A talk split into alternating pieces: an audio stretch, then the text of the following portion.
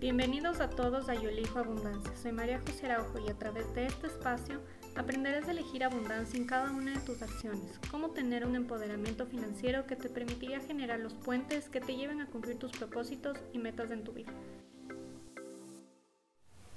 Muy pocas veces he contado sobre la historia que me llevó a emprender este camino financiero. Muy pocas veces he contado qué es lo que me llevó a involucrarme con temas de dinero y querer entenderlos. Pocas veces he expuesto esos issues que de algún modo sé que me han marcado en mi vida y en este camino que he elegido. Y como una vida financiera es algo que nos une a todos, sí es algo que quiero compartir en este capítulo. Uno de esos issues, uno de esos temas que estoy segura que de algún modo empezaron a marcar mi vida financiera para hacerme quien soy hoy. No tengo la certeza de que haya sido, sin embargo sí estoy segura que sí tuvo una gran incidencia para que yo esté en donde estoy el día de hoy con mis finanzas, con el manejo del dinero y con la mentalidad que actualmente manejo con el dinero. Y es por eso que quiero contarles esta historia. Quizás muchos de ustedes se vayan a identificar, quizás algunos de ustedes no. Sin embargo, sé que a la larga vamos a tener un mismo aprendizaje, un mismo aprendizaje financiero y es por eso que les quiero compartir esta historia el día de hoy. Hace unos meses tuve el agrado de compartir un par de mensajes, realmente fue una conversación muy corta, con una mentora en finanzas que es española. Ella realmente se enfocaba muchísimo a mencionar que una de las formas de ahorrar muchísimo dinero en España es enviando a tus hijos a un colegio público en lugar de pagar un colegio privado porque realmente eh, la educación en Europa, en España, la educación pública eh, puede ser bastante buena, puede ser una educación que de algún modo te va a dar los mismos beneficios que una educación privada. Y justamente la conversación que tuvimos fue en este sentido porque yo le dije que la realidad en Latinoamérica sobre todo es otra que realmente comparar una educación en un colegio o en una institución privada versus una educación pública o municipal no te va a dar los mismos beneficios y en general la educación que vas a recibir no va a ser lo mismo. Por lo tanto, si bien puede aplicar en unos países, no se puede hablar de una generalidad. Entiendo que, el enfoque que ella tiene es desde la perspectiva española y estaba perfecto, sin embargo sé que no es una realidad que todos vivimos, no es una realidad que aplique para todos y no es una realidad que aplica a Latinoamérica. Y es por eso que con esta conversación que yo tuve me di cuenta que de algún modo se podría decir que he tenido mucha suerte, he tenido esas grandes bendiciones de haber podido empezar mi vida desde chiquita en un colegio privado en Ecuador, en mi país, y casualmente es un colegio español, es un colegio que hay en muchísimos países, eh, incluidos en Latinoamérica, además de algunas sedes en España,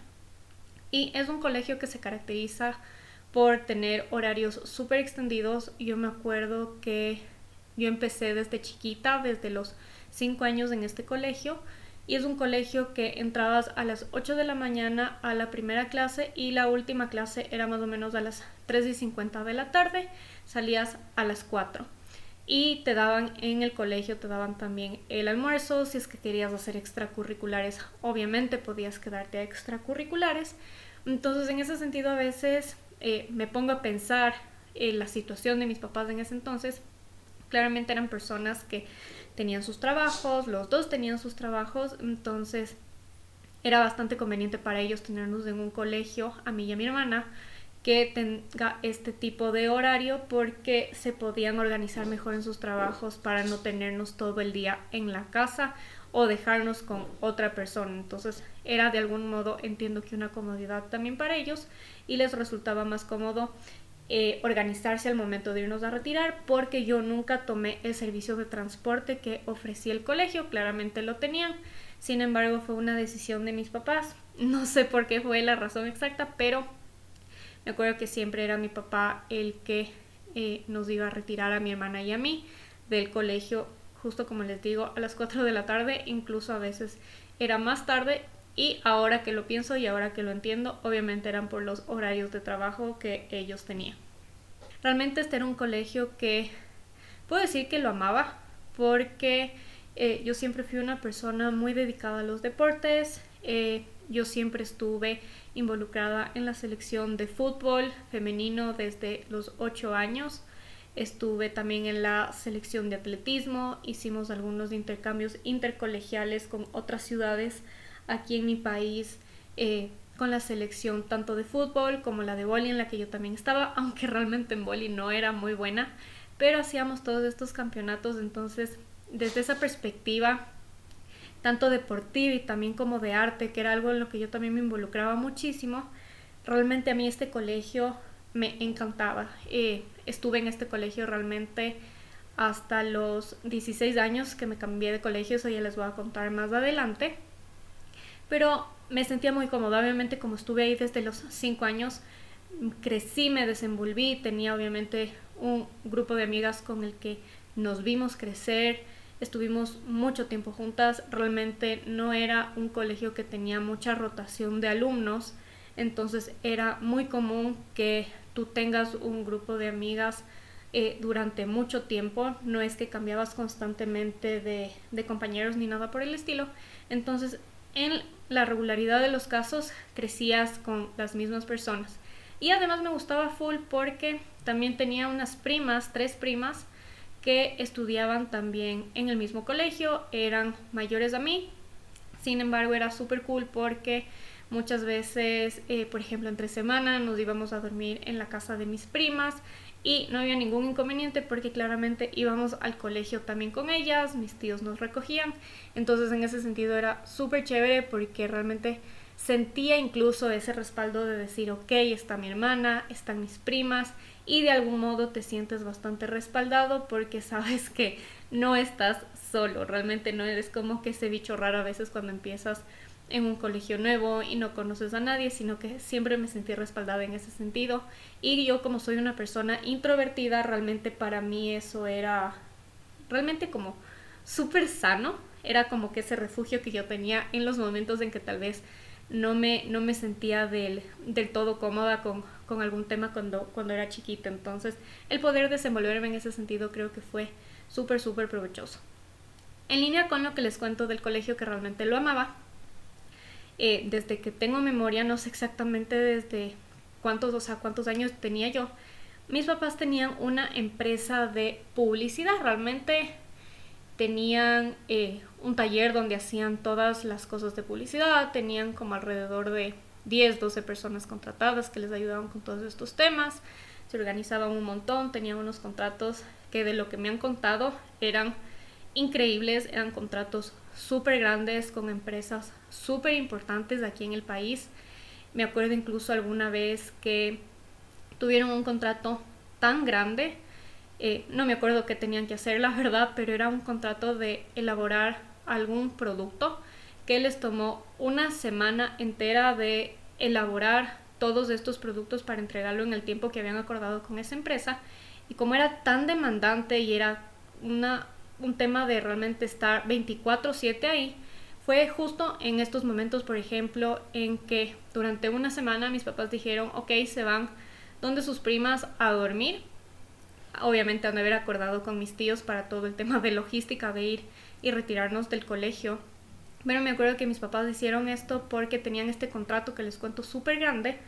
y tenían que estar 24/7 en el taller donde hacían toda la publicidad, todos los artículos, realmente comían y dormían todo el tiempo ahí, o sea, fue una semana súper demandante para ellos porque no fueron a la casa, o sea, iban a la casa, se bañaban y por las mismas volvían a salir, entonces no tenían ese tiempo y esa como flexibilidad para decir, ok, les voy a dejar en el colegio, les voy a retirar.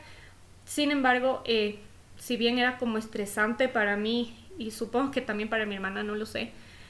que, o sea, no poder verles toda esa semana a ellos, sin embargo, era como cool saber que teníamos ese respaldo de mis tíos, teníamos una súper buena relación con mis tíos, con mis primas, entonces quedarnos donde ellas era súper chévere, era bueno para nosotras también. Y realmente lo que yo sí me acuerdo es que yo veía un crecimiento súper grande en la empresa de mis papás. Siempre vi que les iba súper bien. Siempre veía que tenían un montón de trabajo, realmente era algo que les encantaba, se dedicaban un montón. Y haciendo un paréntesis de esto, lo chistoso es que mi mamá es licenciada en leyes, mi papá estudió economía y sin embargo ninguno de los dos ejercía sus profesiones, por así decirlo, y se habían dedicado cuando se casaron a tener su empresa de publicidad. Realmente siempre han tenido como que ese bichito de tener su propia empresa y aunque en algún punto sí eh, trabajaron para, para otras personas, desde que se casaron tuvieron más como este rumbo de tener su empresa propia. Y como les digo, me acuerdo clarito que les iba súper bien, incluso en vacaciones largas, que eran como tres meses de vacaciones, había veces que íbamos con mi hermana al taller donde hacían todos los artículos. Me acuerdo que había incluso un parque enfrente del taller. Era como súper divertido porque nos distraíamos en lugar de quedarnos en la casa encerradas todo el día. Y como les digo, más aún cuando mis papás pasaban grandes cantidades de tiempo ahí en el taller viendo que los artículos que ellos realizaban, todos los productos, salgan a la perfección y además de estar obviamente gestionando todo el tema de nuevas contrataciones con nuevas empresas. Sin embargo, a pesar de que les iba muy bien, no, no sé con exactitud el año en que ellos empezaron su empresa, creería que tal vez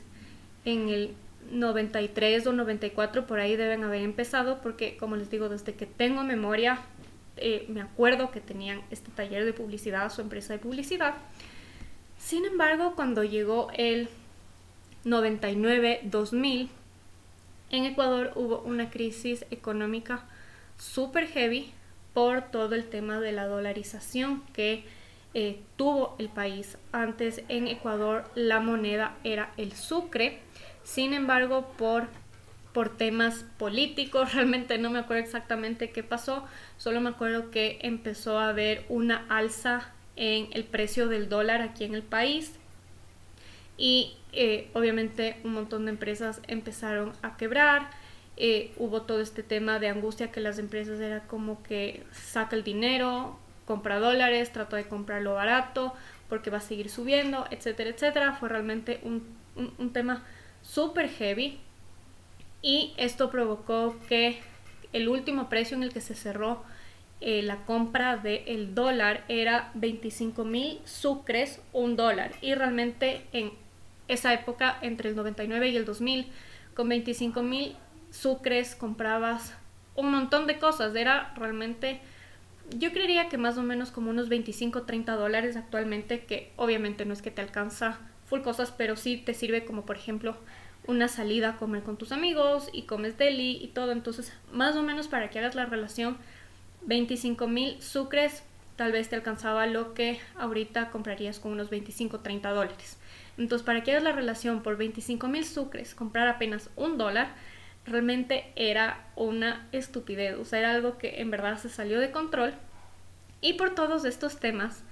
mis papás tuvieron que cerrar su empresa. La tuvieron más o menos 6, 7 años, tal vez 8, no, no estoy segura con el dato, pero más o menos fue el tiempo que ellos tuvieron su crecimiento con la empresa y como les digo, unos contratos súper buenos. Sin embargo, para ellos fue insostenible porque tenían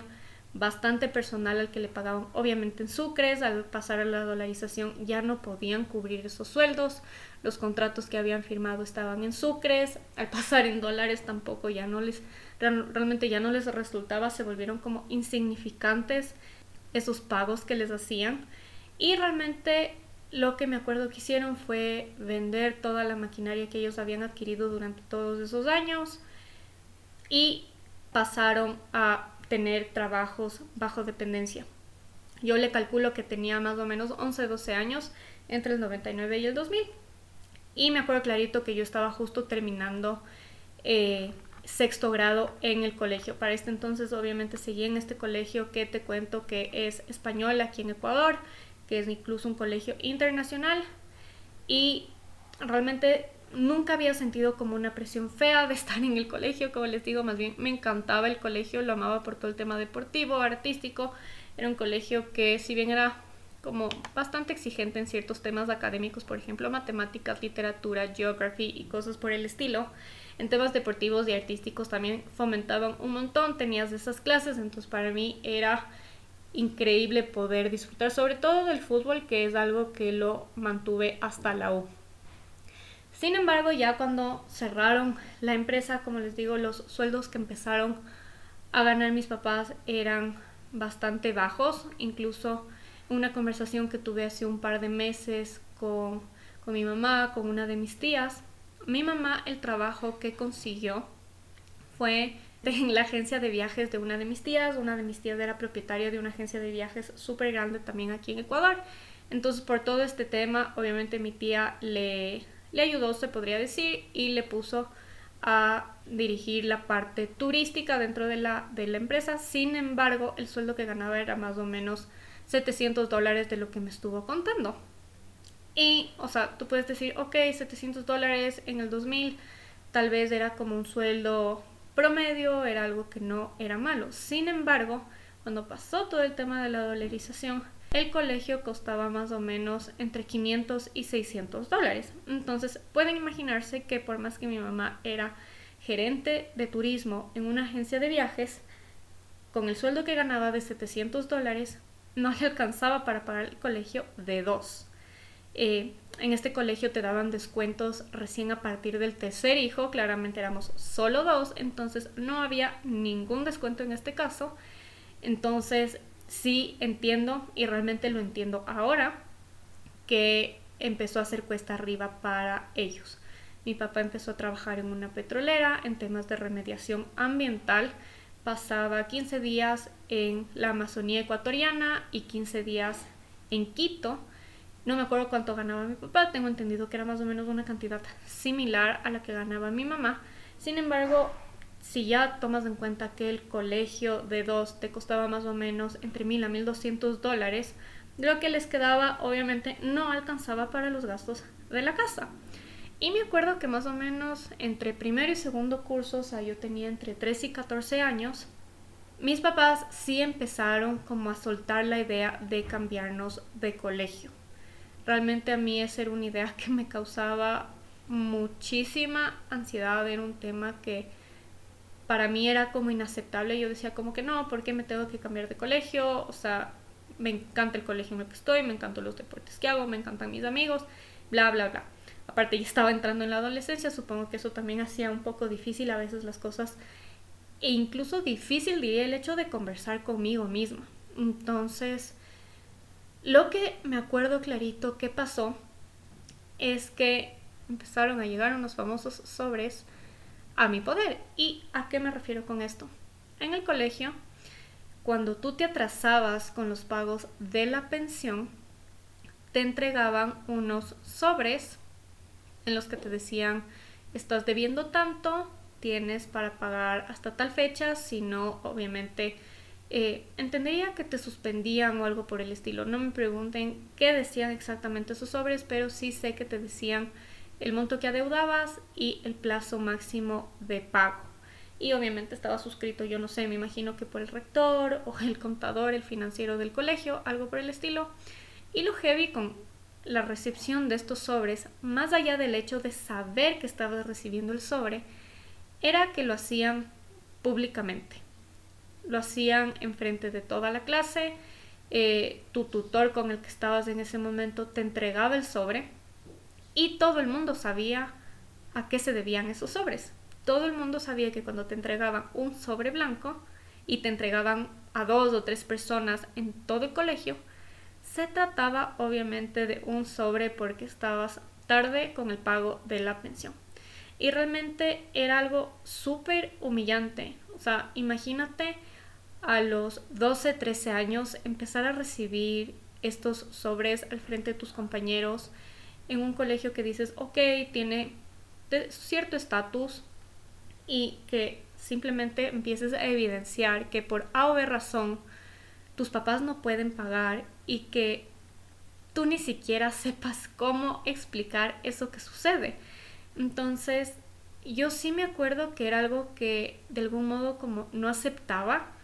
Y aparte tampoco lo entendía, era algo como realmente súper heavy, era súper incómodo.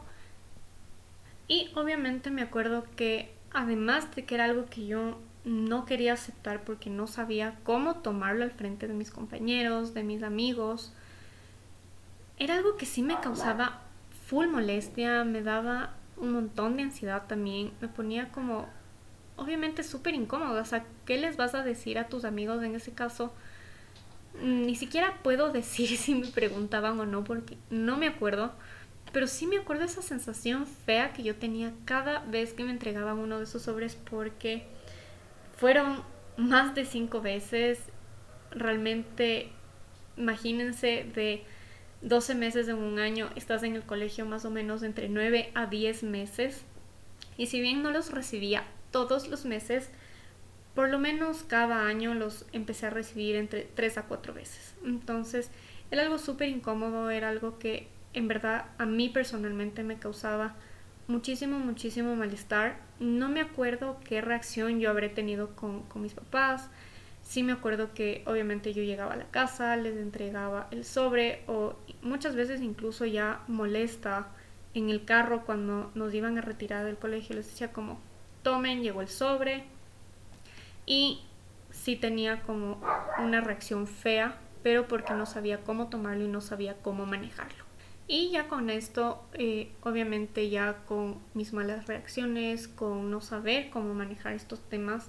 yo nunca había tenido hasta ese entonces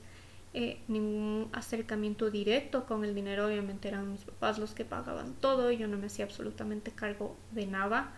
Eh, ni siquiera recibía como una mesada o algo porque como les decía en el colegio yo recibía mi colación, recibía mi almuerzo entonces no me hacía falta llevar dinero al colegio, yo no manejaba dinero desde ningún punto de vista. Había algunos de mis amigos que sí tenían adicionales de las tarjetas de crédito de sus papás, yo realmente no la tenía.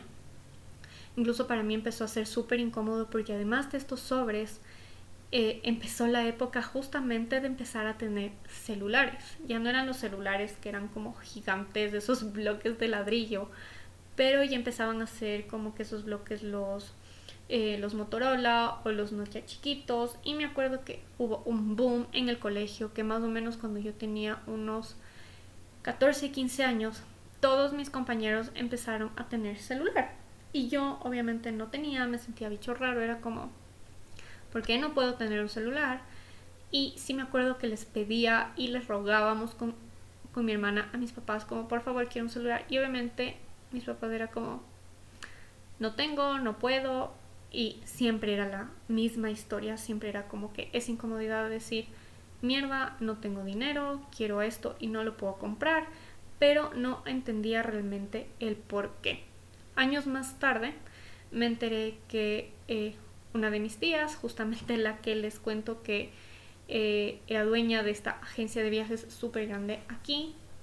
les ayudó a pagar algunos de los meses a mis papás del, colegio y realmente fue algo que a mí me sorprendió porque no tenía idea, es algo que me enteraría quizás hace unos 5 o 6 años, es realmente hace poco considerando que es algo que pasó hace full tiempos, esto fue más o menos entre el 2000 y 2004, entonces en todo este lapso sí hubo algunas veces que mi tía les ayudó a pagar y como les digo yo no tenía ni idea, no sé qué conversaciones tendrían, no sé cuál sería el approach que tuvieron con mi tía para decirles que les ayuden, no sé exactamente cómo sucedió todo, sin embargo me enteré hace pocos años que esto había sucedido y fue un wow, gracias porque no tenía idea. Sin embargo, obviamente para mis papás seguía siendo súper duro pagar el colegio, hacían un gran esfuerzo a pagar eh, ese colegio porque la pensión obviamente seguía subiendo todos los años. Yo estuve hasta el 2004 en el colegio, es decir, terminé cuarto curso de secundaria en ese colegio y me acuerdo que la última pensión que pagaron fue más o menos de unos 700 dólares. Entonces, obviamente era una pensión súper alta. Asumo que para ese entonces mis papás también estaban con un sueldo tal vez un poco más alto. No es que estaban como pagando con las justas, sin embargo, seguían estando ajustados porque entre colegio más gastos del hogar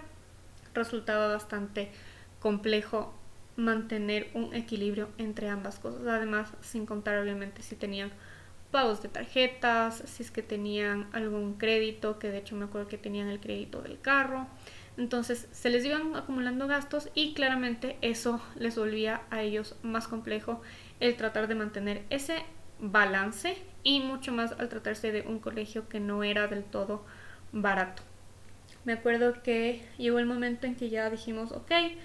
hay que cambiarnos de colegio. Empezamos a barajar algunas opciones. Me acuerdo que inicialmente teníamos otras opciones que era incluso por el mismo sector del colegio en el que, en el que yo estaba. Eran más o menos unas diferencias en precio de unos 200 dólares, 250 podría decir. Sin embargo, coincidió que en el 2004 que yo me cambié de colegio, a inicios del 2004, es decir, habiendo recién empezado ese año, más o menos a los pocos meses, dos amigos míos se cambiaron de colegio. El que era mi mejor amigo en el colegio se cambió justo a uno que era al frente del colegio y mi mejor amiga se cambió a un colegio que era un poco más lejano en distancias y se había cambiado con otra compañera. Entonces, para mí que se vayan mis dos mejores amigos del colegio fue como un shock porque, como les decía, creces con determinadas personas que ya te habitúas tanto a tu grupo de amigos, a relacionarte con esas personas que simplemente cuando se van, si bien conoces a la mayoría de otras personas, no es que tienes esa habitualidad de salir con esas personas todo el tiempo. Entonces era como quedarme otra vez en la nada, con mi personalidad introvertida, era como, ¿y ahora cómo empiezo a salir con otras personas? ¿Cómo me acoplo a otro grupo? Entonces, esos pocos meses que faltaron para que termine el año, un poco caótico e incómodo para mí, sin embargo, ya tenía súper claro que me iba a cambiar de colegio y que eso era algo que simplemente iba a pasar.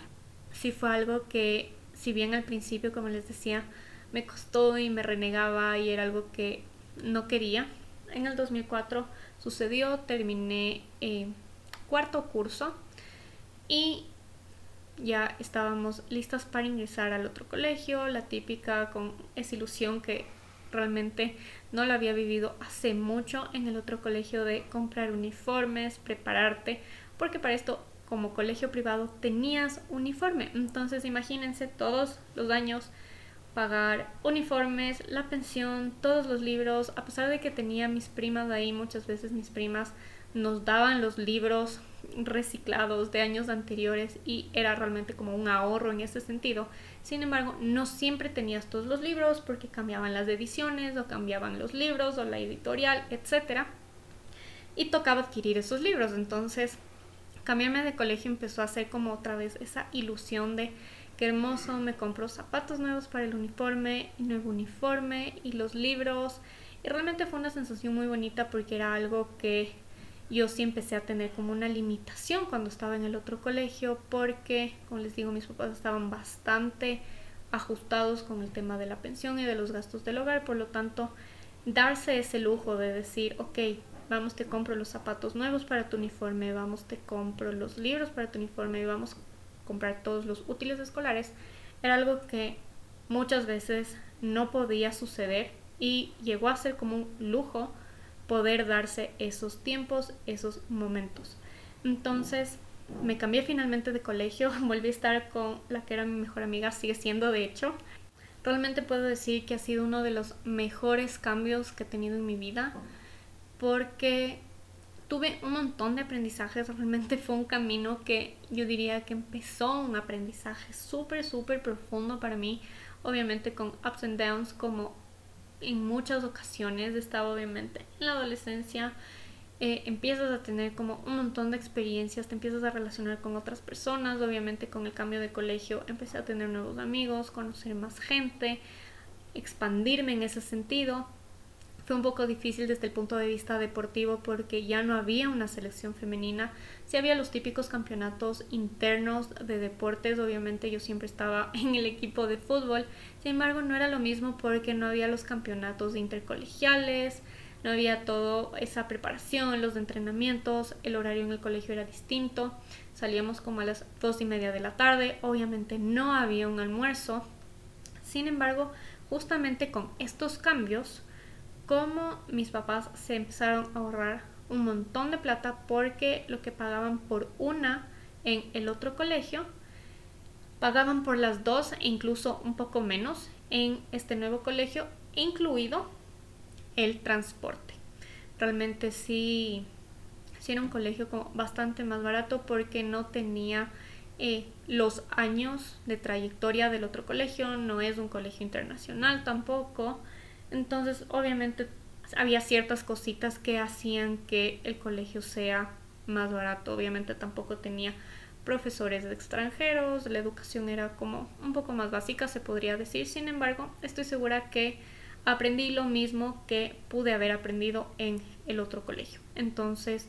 desde esa perspectiva y desde la parte académica puedo decir no me arrepiento para nada porque sé que aprendí lo que tenía que aprender y ya tenía unas muy buenas bases que fue lo que me sirvió también en el otro colegio. Entonces realmente para los últimos años de colegio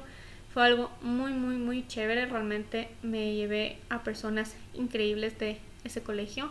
De hecho, mis amigas con las que me sigo llevando hasta la fecha, mis mejores amigas, mis amigas de toda la vida, son de ese colegio, incluida mi otra amiga que la conozco desde los 7 años. Entonces, han sido experiencias y han sido aprendizajes que a mí me han servido un montón. Y en línea con lo que les decía que pagaban muchísimo menos en la pensión del colegio, empezábamos a tener una mesada, ese pago mensual que mis papás nos hacían a mi hermana y a mí para que nos compremos alguna colección en el bar o tengamos algún gasto o lo que fuera. Y era un cabe porque yo en esa época vivía en un edificio que era justo al lado de un centro comercial. Obviamente salíamos de clases y con mis amigas normalmente íbamos a mi casa, nos íbamos al centro comercial y como todas recibíamos una mesada, nos íbamos a comer McDonald's y cosas por el estilo en el centro comercial o helados, etcétera. Entonces empezamos a tener una vida un poco ya más con más libertades, era algo que no nos permitía en el otro colegio y desde ese punto de vista para mí fue súper chévere porque empecé a tener cierta independencia que no la había tenido, no la había experimentado con mis papás en ese sentido. Entonces creo que fue algo súper fructífero y fue entonces cuando yo empecé a tener un manejo con el dinero. Me acuerdo que nos daban 60 dólares, que para esa época era un montón. Y obviamente ellos nos decían, ok, tienen 60 dólares, pueden distribuirlos como ustedes quieran a lo largo del mes. Pueden o gastarse todo de una y saber que no van a tener el resto del mes, o pueden dividirlo. Y realmente la clase de educación financiera que nos dieron fue muy, muy básica. Y me acuerdo que obviamente nos decían cómo teníamos que hacer las cosas. No me acuerdo exactamente cuánto ahorraba, cuánto me gastaba, no tengo la menor idea, no sé qué hacía con ese dinero.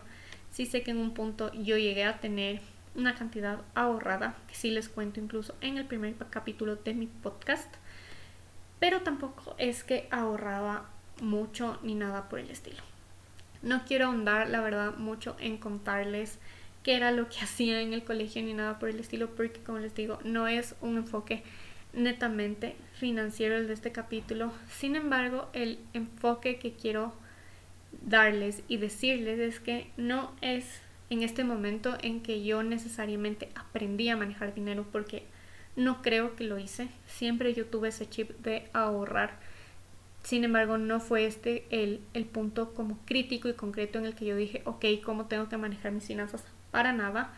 Era realmente una niña de 16, 17 años que no tenía idea. Y realmente mi finalidad con esto es el estrés que puede generar con mi familia, con mis papás, el estrés que yo misma lo tenía, quizás por vergüenza, quizás por guardar apariencias, respecto a recibir unos sobres que estaban evidenciando un problema económico y era un problema económico real y un problema económico serio era realmente algo que no lo supe manejar, no lo supe manejar en su momento. No sé cómo habría reaccionado tal vez ahora que tengo cierta noción y cierta educación financiera. No sé cómo habría reaccionado, no sé cómo habría reaccionado si habría sabido las verdaderas razones de por qué sucedió esto. Y realmente la conclusión que traigo con todo esto es que todo esto se traduce en una falta de educación financiera. Y no me refiero a una falta de educación financiera de mis papás, sino respecto de ellos en hablar claro conmigo sin importar la edad que tenía. Sé que muchos papás optan por solo decir el famoso no tengo, hoy no tengo, sin dar mayores explicaciones. Y creo que en un punto eso puede ser un grave error, porque si bien los problemas económicos de mis papás empezaron cuando yo tenía entre 12 y 13 años, creo que yo tenía la madurez necesaria o el entendimiento necesario en esa época para entender que había habido una crisis económica, para entender que ellos habían cerrado su empresa, para entender que estaban ganando unos sueldos que con las justas les alcanzaba para pagar dos pensiones de un colegio que era muy caro y poder entender que eran esas las razones por las cuales ellos estaban tomando la decisión de cambiarnos de colegio. Sé que habría sido un shock heavy desde el punto de vista, como les decía, de deportes, la parte académica, el arte, mis amigos. Sin embargo, creo que va más allá de eso. Creo que cuando estamos en esas posiciones es el hecho de decir, ok,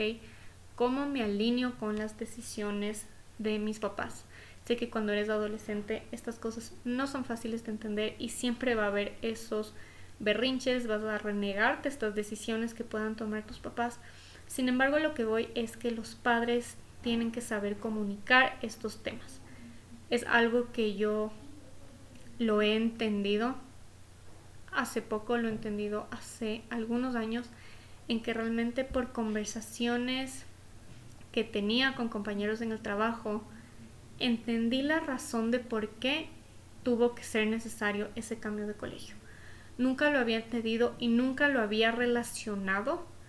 con el tema del cierre de la empresa de mis papás. Simplemente había creído que, ah, sí, ok, la dolarización y estaban ajustados con el sueldo. Sin embargo, nunca entendí que la raíz de todo el problema había sido que mis papás se habían visto en la necesidad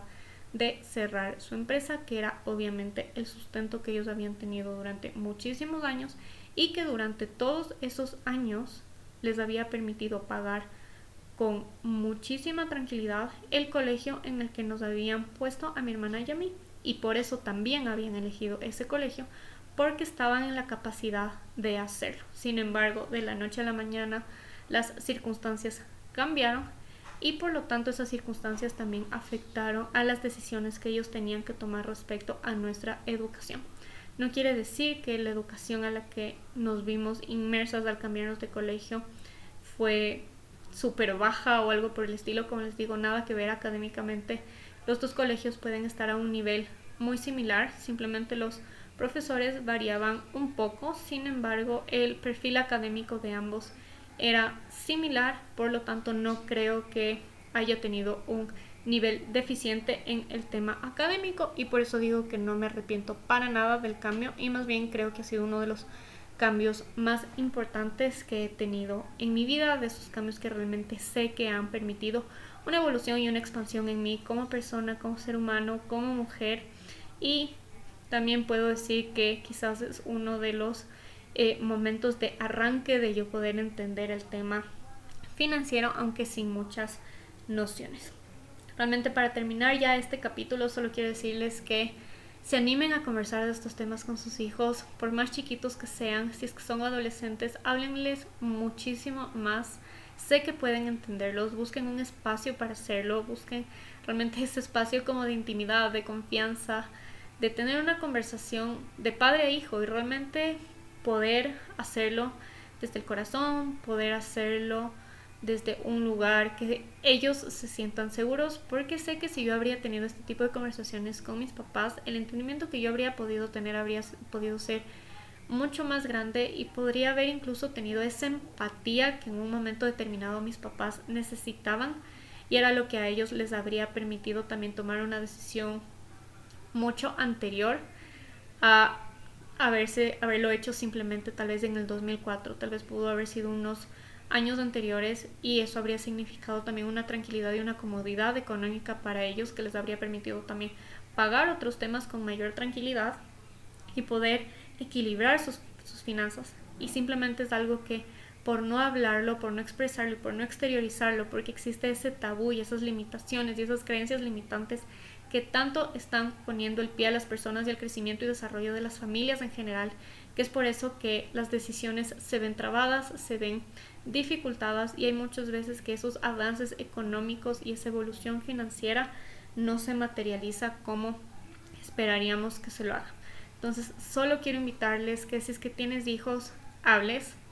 hables de la manera más clara que puedes, eduques a tus hijos, enséñales el valor del dinero desde que son chiquitos y si es que tienes hijos adolescentes, simplemente enséñales el valor que tiene el dinero, enséñales cómo deben arrumbarse y enséñales también la empatía que tienen que tener contigo respecto de esa situación o ese estrés financiero que muchas veces tú en algún punto o en algún momento determinado de tu vida puedas tener o pudiste haber tenido. Cuéntales tu historia, cuéntales qué es lo que tú has pasado, cuéntales cómo fue tu niñez, cómo fue tu adolescencia y enséñales cómo estos temas económicos o estos temas financieros pueden trascenderse, pueden ir liberando de temas que sean limitantes